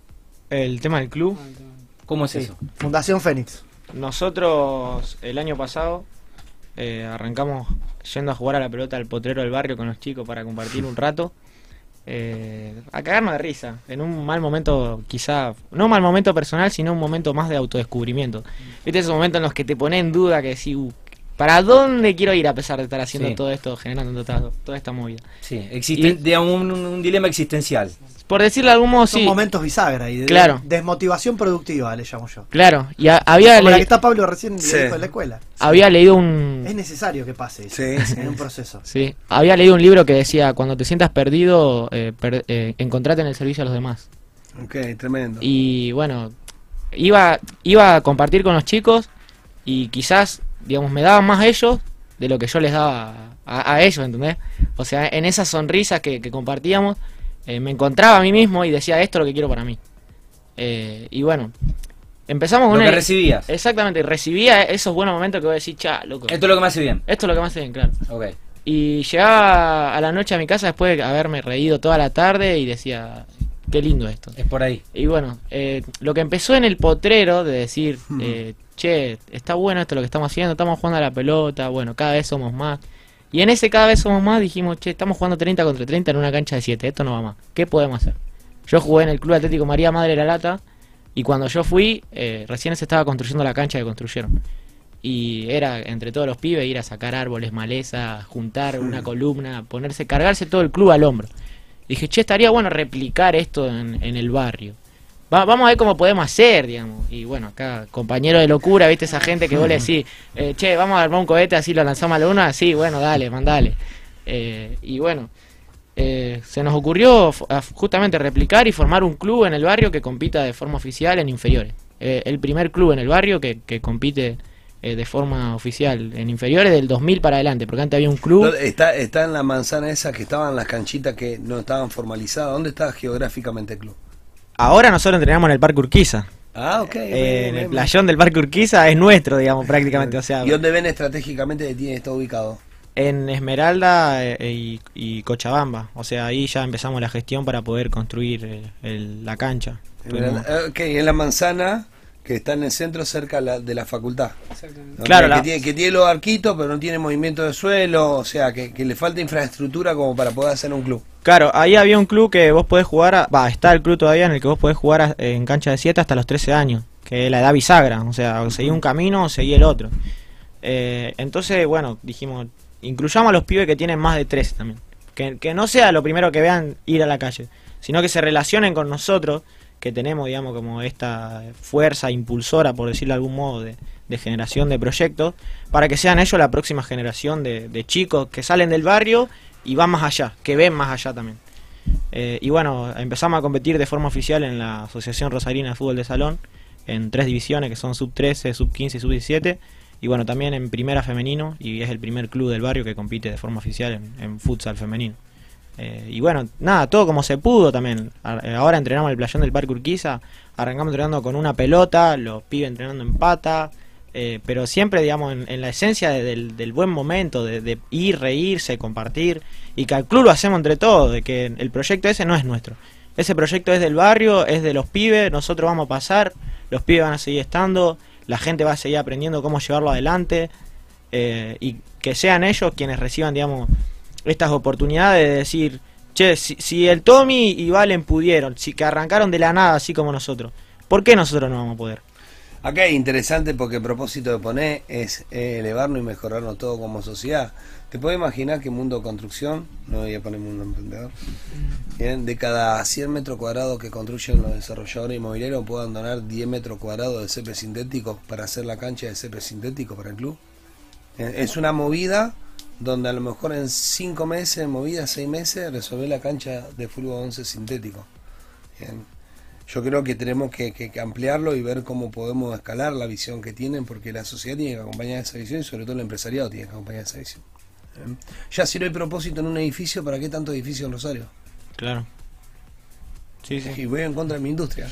¿Eh? No vas en contra, vas a favor de, bueno, la, de- de la claro, sustentabilidad de tu industria. claro. Si no se va a morir sola. Totalmente. Van a quedar grandes jugadores que entiendan que esto, más allá del negocio, es necesario. Es la nueva forma. Bueno, eh, ¿cuánto, ¿cuántos son hoy laburando en el club? Eh, Va, en, el- en el club, no, no tienen, o sea, no tienen instalaciones, pero, o sea, son un club. Claro, sí, en cuanto a profes, eh, somos nosotros dos, mi viejo y pibes que se van sumando, que ven la movida y dicen, eh, che, está bueno lo que hacen, ¿cómo puedo dar una mano? Ajá. O sea, porque ya se, se genera ese mismo sentido de pertenencia. Bien. Y bueno, nosotros, Y hoy concretamente, ¿qué necesitarían? para el club, Sí. Eh, digan todo lo que necesitarían, a ver. Está, está, a full. nosotros... Sin eh, filtro. Sin filtro. Bueno, Sí. eh, eh, más que nada, digamos, indumentaria para que, para que los pibes jueguen en condiciones. Esta, la, ¿Cuántos chicos tienen? eh, más de 50 personas juegan en el club. Más- ci- 50 chicos. Sí, 50 entre el femenino, la- las inferiores. Ok. Y bueno, eh, juegan con botines que vamos consiguiendo. ¿Cuántos salen 10 10 equipamientos? 10 No, remeras ya tenemos. Lo que nos faltan son botines, digamos. eh, Botines. específicamente. 50 pares de botines. ¿De futsal o botines? Futsal, sí. Futsal, lo que futsal. sea. Nosotros estuvimos Bien. haciendo una rifa ahora eh, Ok. de unos. ¿Cuánto sale un par de botín? Uf, Uf. 7, 8, 10 lucas. Ok. de Suela naranja le llaman los que son. Suela de caramelo, sí. Suela de caramelo, perdón, Sí, sí, sí. suela naranja. lo- Ok. Eh, bueno, Tiene suela de caramelo de Ok, futsal. cada 10 serán unos 80 mil pesos. Ponele, sí, sí. Ok. 50 serían unos 80 mil pesos. 400 lucas. 400 mil pesos. Bien, 400 mil pesos aproximadamente para resolver el tema de botines. ¿Eso incluye tobillera y Eh, media? Las canilleras, nosotros estamos haciendo la movida también en el barrio para que por cada par vendido se le regale otro a los chicos del club, obviamente. Eh, bueno, medias también se necesitarían porque juegan uno media de cada color. La, las camisetas la hicimos. ¿La ¿Cómo? camiseta ya tienen publicidades? No, Ok. la, la hicimos, pero como podíamos, digamos, en, una, en un lugar ahí tranqui para que nos dé el bolsillo, para que para hacer movidas y juntar entre todo un poquito y, y poder hacer las camisetas. Listo. ¿Verde el color de la casaca? La casaca sí es gris con verde, sí. Gris con verde. Bien, pelotas, ¿cómo están de pelota? Flojo, entrenamos con cuatro o cinco pelotas que rescatamos. Pelota de futsal necesitan Sí, también. Ok. Eh, bueno, el, el tema de la cancha, el espacio que está ahí en Esmeralda y Cochabamba, había un centro de prevención de las adicciones que en 2020 qued- quedó fuera de funcionamiento por un incendio eh, y ese espacio está gestionado por la UNR. La- el miércoles pasado tuvimos una reunión con el rector y bueno, quedamos en conversación para poder gestionar un desarrollo en conjunto para que el espacio se aproveche y se construya la cancha. Muy bien, si quieren seguimos con el... te- te- Acortamos un ratito porque Sí, vamos- mucha vamos un break. Vamos a un break y, y seguimos adelante con el programa. Bueno, el Colo estuvo haciendo cobertura para el programa el pasado jueves. Eh, para mí, el evento del año en Rosario. Sí, para mí también. Completamente de acuerdo. Sí, lo es. Lo Sí. es, por eso hicimos la difusión previa, por eso fuimos media partner desde el mundo emprendedor. Por eso estuvimos ahí en, en toda la, en la convocatoria que fue, bueno, eh, el evento del año del ecosistema, jueves pasado en Metropolitano. Toda una jornada de capacitación, de mentorías, de networking. ¿eh? La palabra clave ahí es, te encontrás con gente que está en la misma, con inquietud. Más de 2.000 personas, 2.000 sillas para sentarse a escuchar las charlas principales. Y todo. Eh, y además 500 personas dando vuelta todo el tiempo, que no estaban por ahí escuchando la charla, pero que estaban dando vuelta por el predio, ahí en el metro, dentro de lo que es el, predio Shopping Alto Rosario, eh, en lo que es el evento que organiza año a año la, la Fundación Endeavor, con su sede en Rosario, la experiencia Endeavor Rosario, dirigida por Majo Soler aquí en la ciudad, que es directora ejecutiva de Endeavor Rosario, junto con Maca, Duarte, todo el equipo de, de Endeavor Rosario, las chicas de prensa, Juli Fouquet, bueno, eh, en definitiva, un gran equipo eh, acompañado por el board de Endeavor y con muchos directores de emprendedores súper exitosos como Ale Larosa y Maxi Andreín de, de Agrofy, que son de acá de Rosario y que colaboran con Endeavor hace mil años y que vinieron, bueno, Ale a abrir el evento, Maxi de una charla. Vino gente grosísima que, que bueno, es... eh, el otro día hablaba con Pablo Feldman, que es uno de nuestros oyentes principales de Spotify, que me decía, cuando fui a Endeavor no me sentí tan identificado porque me encontré con gente muy grosa, en esta oportunidad representada por Gino Tubaro, de Atomic Lab, todos sabemos quién es Gino, jurado de los ocho escalones, que hace las manos en 3D, digamos, las prótesis. Eh, Mateo Salvato, también, campeón mundial de robótica, creador de una aplicación para, para vincular personas con discapacidad auditiva principalmente. Eh, Máximo Cavazzani, el creador del Preguntados. ¿Quién no jugó el Preguntado? ¿Se jugó el Preguntado en los barrios? Claro que sí. ¿eh? Sí, sí, sí, sí. Claramente. Se, se bueno, juega hasta por la toda coca. Gente, toda gente muy grosa que a veces uno la ve como un poco lejana, pero todos ellos vienen con este mismo mensaje, como los chicos. Si él pudo, ¿por qué yo no puedo cambiar el mundo? ¿no? Y eso es un poco lo que tienen Devor, es darte cuenta que vos podés eh, y que estás más cerca de lo que vos crees, de eso con lo cual quizás no te identificás tanto porque lo ves como, bueno, esto la tuvieron atada, esto vinieron con la inversión. Y la verdad que es toda gente que, que ha tenido eh, diferentes realidades, pero que en definitiva lo que los une es que han podido cambiar el mundo, aún por quienes no creían en ellos eh, y lo han logrado. ¿Qué se vio en Endeavor? Se vieron charlas, se vieron mentorías, se vio una gran comunidad rosarina. Es un evento en el que particularmente me gusta estar porque ahí uno puede medir un poco el impacto de, la presencia en el ecosistema. Saluda a gente conocida, gente que me saluda que yo no conozco, pero que, evidentemente uno va marcando por ahí eh, un camino en la importancia que tiene asistir a ese tipo de eventos y ser parte. Eh, tuve la oportunidad de estar en el cóctel, conocer a, a los oradores de primera mano, toda gente muy humilde, súper accesible. Eh, ahí están en el llano, realmente, no están, no se la creen. Eh, son, se puede charlar de cualquier Sí, cosa de la vida. Uno encuentra ese denominador común de que los emprendedores son personas, son personas colaborativas, quieren dar y dar y dar y dar y quieren que más historia, gente sumamente comprometida con nuestro país. ¿eh? Sí, completamente. Toda gente que se queda acá Sí. a pelearla y que No- siguen estando acá. No solamente eso. que están que- convencidos. que se, de eso. digamos, iba así se lleva puesto, iba, iba a usar algunos términos medio agresivos, pero estoy aprendiendo también a ser políticamente correcto. Eh, gente bien emergente de diferentes lugares que han roto un montón de trabas bien, porque simplemente rompían los paradigmas tradicionales de los Sí. círculos de poder ya existentes. Sí.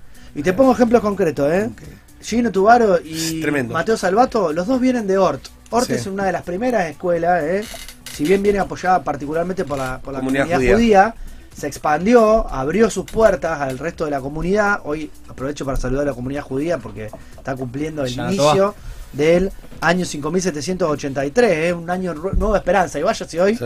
en este año nuevo judío, encontramos nueva esperanza en la comunidad a partir de estos Dios, jóvenes que nos contagian, ¿no? Pero le ponía a ellos como ejemplo porque hay nuevos espacios de poder, hay nuevas formas, talleres robótica, cosas que no había. Eso es lo que motiva a que otros pibes puedan seguir generando cosas mucho más accesibles de las que uno cree que están. Eh, Máximo Cavazzani, un flaco que tenía por pasión desarrollar cosas que cambien el mundo y creó un juego y es por acá, el juego va a generar un impacto que de otra manera no voy a poder tener. Nunca recibió inversión. Está, Nunca recibió capital para desarrollar. Tiene una empresa de más de 200 programadores. O sea, una locura lo que se puede generar con convicción y propósito. Eh, pero me gustaría, eh, para cerrar lo que es el capítulo Endeavor, que los chicos que tuvieron la oportunidad de asistir y que quizás ese evento fue el nexo para poder tenerlos hoy acá, nos cuenten cómo lo vivieron ellos, ¿no? Del lado, no desde la oferta del ecosistema emprendedor, sino de quien va a buscar. Cuenten qué fueron a buscar al evento y cuenten si lo encontraron. Ya vimos que están aplicando metodología como eh, OKRs, pero cuenten si fueron por eso, si fueron porque hablaba Salvato, si fueron porque iban a ir a una mentoría. Cuenten qué fueron a buscar ahí o a charlar con el ecosistema. Si se sentían disminuidos porque si nosotros venimos de otro palo, que nos van a mirar mal, hasta lleno de cheto, no sé. Díganos qué pensaron sin filtro, qué fueron a buscar y qué se llevaron de ese evento. Eh, nosotros en primer lugar fuimos porque nos seleccionaron en la competencia de planes de negocio y bueno, eh, María nos extendió la- las entradas gratis y bueno, aprovechamos y fuimos. Eh, y nosotros siempre vamos a los eventos por curiosidad. El año pasado fuimos al Startup Weekend y terminamos encontrando un inversor ángel para poder desarrollar todo el proceso productivo ahora. Es, a ver, ¿con, con qué nos vamos a encontrar? Tipo, lo que nosotros menos esperábamos era que íbamos a terminar acá hablando con ustedes y conociendo un montón de cosas, abriendo un montón de puertas, ¿entendés? Eh, y Eso es el networking. Claro, el networking, siempre vamos por eso, siempre decimos, aquí, anda a saber a quién conocemos. Y en uno de mis actos de caradurez, eh, que acá Valen siempre se cae de risa, eh, Mateo Salvato baja del escenario y Valen había ganado uno de los corazoncitos de, de la empresa, de uno de los sponsors.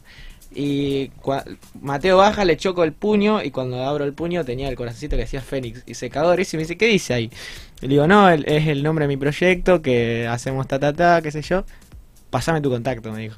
Y bueno, estuvimos comentándole y como que quedó reservado con lo que hacíamos. Y a mí se me había ocurrido, tipo jodiendo con él y con Oli, que es la otra chica que trabaja con nosotros, eh, le dije, tipo media hora antes de la charla de él, hoy se consigue el contacto de Mateo Salvato. Porque sí, porque me surgió en el momento. Eh, Mirá vos, si después iba a la mesa 4 me lo pedía, te lo pasaba, pero Ah. tiene otro valor que te Claro. lo de él, porque Claro. él se impactó del proyecto de ustedes, ¿no? Claro. Lo que siempre decimos, el otro te tiene que Validar. tiene que validar, Exactamente. claramente, sin intermediario, de primera mano, encarándolo así, frente mar. Y bueno, también le contamos a Gino sobre el proyecto y le pedimos algunos consejos y me dijo, no, ustedes están loquísimos, ¿cómo se les ocurrió esto?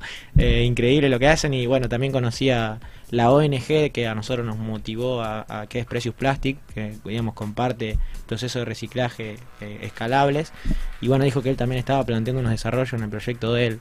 Eh, y nos dijo si lo habíamos sacado de ahí y nada, nos felicitó y nos dio un par de consejos eh, respecto a, a cómo ir también creciendo con esto. Y bueno, después justamente fuimos a la mesa 4, eh, sin saber de qué era la mesa 4, ni de- sin saber de qué eran las mesas. Y bueno, nos encontramos con Hernán y acá estamos. Las cosas pasan por algo, La- ¿no? sí, exactamente. La energía fluye. ¿Por qué fuimos a la mesa 4? No sé. y yo tampoco sé, yo estaba solo sentado ahí y se habían acercado unos chicos. Entendamos que acercaron Argentina hay un cambio de ciclo. En el cambio de ciclo, bien, es el tiempo donde más transferencia de riqueza va a haber. De los grandes grupos a estos grupos, a grupos de emprendedores, a tipo con otra misión, a tipo con otra visión. bien. Aprovechemos el cambio de ciclo en Argentina, donde la distribución de riqueza de este país se va a dar de manera completamente diferente en los próximos 10 años. Estoy 100% convencido de lo que estoy diciendo. ¿bien? Tenemos que estar preparados para recibir ¿bien? Riqueza y para poder administrar a favor de lo que menos tienen la riqueza que vamos a estar recibiendo. ¿bien? Eh, históricamente, no voy a hablar de datos, ¿no? El tiempo que vamos a vivir ¿bien? de, de cambios de manos en la riqueza, ¿bien? no se viene dando hace mucho tiempo en Argentina. La desconcentración del poder se empieza a dar a partir de los jóvenes emergentes. Y hay que estar atento a esto, ¿bien? porque así acá se va a hablar de poder mercado, ¿no? va a poder escalarte, eh, mentalidad global. ¿bien? ¿Pero qué? Porque si hoy no hacemos algo por cambiar, la realidad social que estamos viviendo nos lleva puesto a todo. Los pibes necesitan tener referentes y ustedes son esos referentes. El cambio de ciclo en Argentina se está dando. El cambio de ciclo en Argentina. Por primera vez en los últimos 20 años escucho que te pagan plata para sacar plata de Argentina, cuando históricamente te cobran plata para sacar plata. Hoy te están cobrando para traer plata. Los capitales extranjeros están viendo a este país de una manera completamente diferente y te cobran plata para traer plata en Argentina y te pagan plata para sacar plata en Argentina. Cosas que nadie te sale a contar. Porque si te saldría a contar que el país se está preparando para un cambio de ciclo en su ciclo económico, bien, no tendríamos la posibilidad de estar viendo cómo podemos insertarnos en esos mercados y tener poder de mercado concretamente. Bueno, esto fue la experiencia Endeavor y los chicos encontraron lo que buscaban. Exactamente, sí, sí. Bueno, eh, nos queda una última sección. Caja de herramientas. Bueno, sistema B, sistema B. Sí, sistema B. Sistema B, hoy estamos en español. Ok, Ok. dale. Vamos a ver si los chicos conocían lo que era el sistema B, pero les vamos a contar. Por... Sí, ya están asintiendo con la cabeza. Es una herra- ¿Por qué lo pusimos como herramienta? Porque realmente el movimiento B, porque es un movimiento, es una herramienta porque todo emprendedor debe conocer, no hay ninguna duda. Sistema B es una organización que, eh, aunque muchos no lo crean, nace acá en América Latina, de la mano de Juan Pablo de Arenas, Gonzalo Muñoz, María Emilia Correa y un abogado también, Pedro Tarac, ¿eh? Quienes se alían con el BILAB para expandir el movimiento B con una visión sistémica, por eso se llama Sistema B. ¿eh? Sistema B es una organización sin fines de lucro que cree que los gobiernos, las organizaciones de la sociedad civil, los movimientos sociales, los ciudadanos y la responsabilidad social en los negocios, todos comprometidos juntos, tenemos que trabajar, me incluyo, junto a las empresas B, que ahora vamos a explicar lo que son, y otros actores económicos en América Latina para construir una nueva economía, que es todo lo que veníamos hablando hasta acá en el programa, por eso está acá hoy esta nota, esta columna, en que el éxito y los beneficios financieros trabajen por construir una economía más justa, equitativa y regenerativa para las personas y el planeta.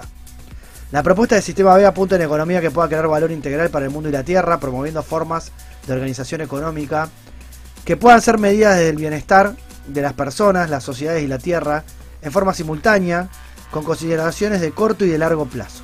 Se creó en abril de 2012, ya hay 10 sistemas B nacionales, un sistema B internacional y 8 comunidades B locales. Una comunidad de más de 650 empresas B en la región que dan el ejemplo real de que es posible concretar esta visión en los negocios incluso desde los acuerdos de los mismos accionistas y que juntas facturan más de 5 mil millones de dólares anuales. Impulsa proyectos legislativos para crear una nueva opción societaria comercial, introducen estas nuevas opciones empresarias en la educación universitaria y llevan esta misma conversación a parques públicos y festivales musicales para que sea tema de cientos de miles de personas. ¿Qué es el movimiento B? Gerard, ¿tenés ahí el videito en YouTube para compartirnos? Vamos a ver en pantalla y vamos a escuchar lo que ellos presentan como movimiento B. La humanidad ha creado numerosos sistemas económicos y sociales diferentes. Sistemas tradicionales, absolutismo, feudalismo, comunismo, capitalismo, la lista continúa. Y aunque los sistemas son complejos, lo cierto es que fueron construidos por personas, por lo que pueden ser cambiados por personas. Después de todo, la humanidad es interdependiente entre sí y con el planeta. El problema es que a menudo lo olvidamos y se priorizan las ganancias a corto plazo sobre el valor a largo plazo, el yo sobre el nosotros, el ahora sobre el futuro, la desigualdad sobre la justicia, las ganancias sobre las personas y el planeta. Lo que lleva a esto y esto. Todos ellos son impactos negativos de nuestro sistema económico actual. Pero no tiene por qué ser así podemos pasar de beneficiar solo a unos pocos a beneficiar a todos, de concentrar la riqueza y el poder a garantizar la equidad, de la extracción a la regeneración y del individualismo a la interdependencia.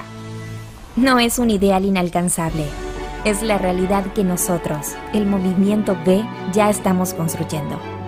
En todo el mundo, facilitamos que las empresas mejoren su impacto social y medioambiental con nuestros estándares y herramientas. Certificamos y hacemos partícipes a las empresas que cumplen estos estándares. Catalizamos políticas públicas que amplían la responsabilidad de las empresas más allá de los accionistas. Gestionamos las comunidades y la acción colectiva y amplificamos las historias de las personas que utilizan las empresas como una fuerza para el bien. El movimiento B, liderado por B-Lab y Sistema B, tiene un impacto positivo en casi 300.000 trabajadores de más de 4.000 empresas en más de 150 sectores y 77 países. Juntos, estamos transformando la economía global para beneficiar a todas las personas, las comunidades y el planeta. Juntos haremos realidad nuestra visión de un mundo inclusivo, equitativo y regenerativo.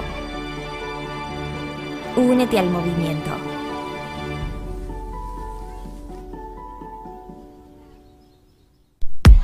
Bueno, Sistema- Pablo, Pablo siempre habla de la coherencia y Pablo se quiere unir, eh, Colo. Sí, Así que sistema- hacemos nuestro sistema aporte desde el programa. Sistemab.org, únete al movimiento. Empresas B, las empresas pueden eh, aplicar eh, para certificar como empresa B. Miden su impacto social y ambiental y se comprometen de forma personal, institucional y legal a tomar decisiones considerando las consecuencias de sus acciones a largo plazo en la comunidad y el medio ambiente. eh. Eh, se puede certificar como empresa B, hay que cambiar la misión dentro del estatuto de la compañía. Políticas públicas ya implican la generación, todavía no está definitivamente instalada, de la creación de la ley BIC, la ley de beneficio de interés colectivo. eh, empresas que pasan a ser empresas BIC y que pueden demostrar que en su estatuto tienen como misión fundamental generar este impacto social y ambiental eh, que tienen íncito en sus genes las empresas B. Quienes no están todavía dentro del movimiento se pueden transformar hacia ello. Y bueno, Pablo, vos estás aplicando. No, nosotros, bueno, yo eso. voy a aclarar do- dos temas, ¿no? Para que los empresarios nos están escuchando. Primero que en la mesa se está tratando lo que es la ecofiscalidad. ¿bien?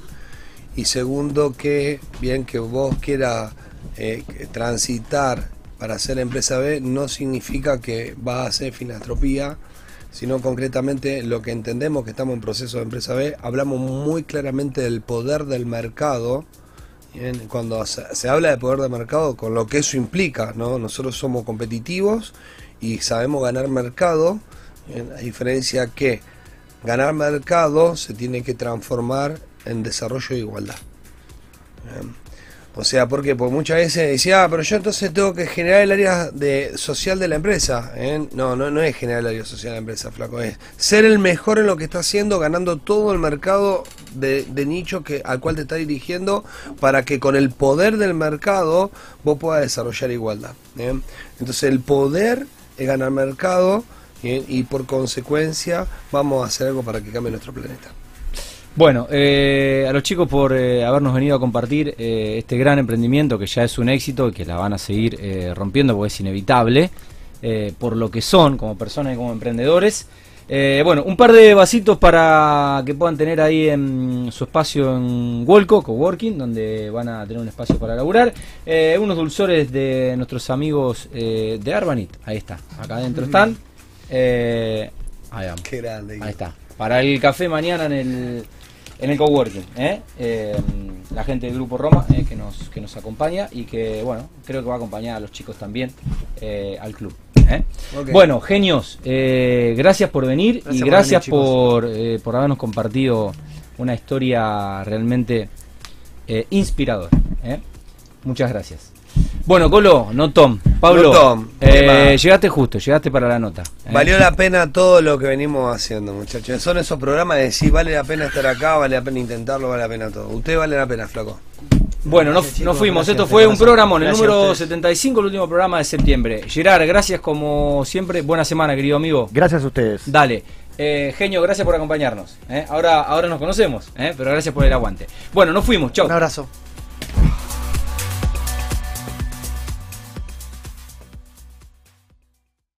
Mundo Emprendedor. Lunes, lunes, 20 horas, por Rosario.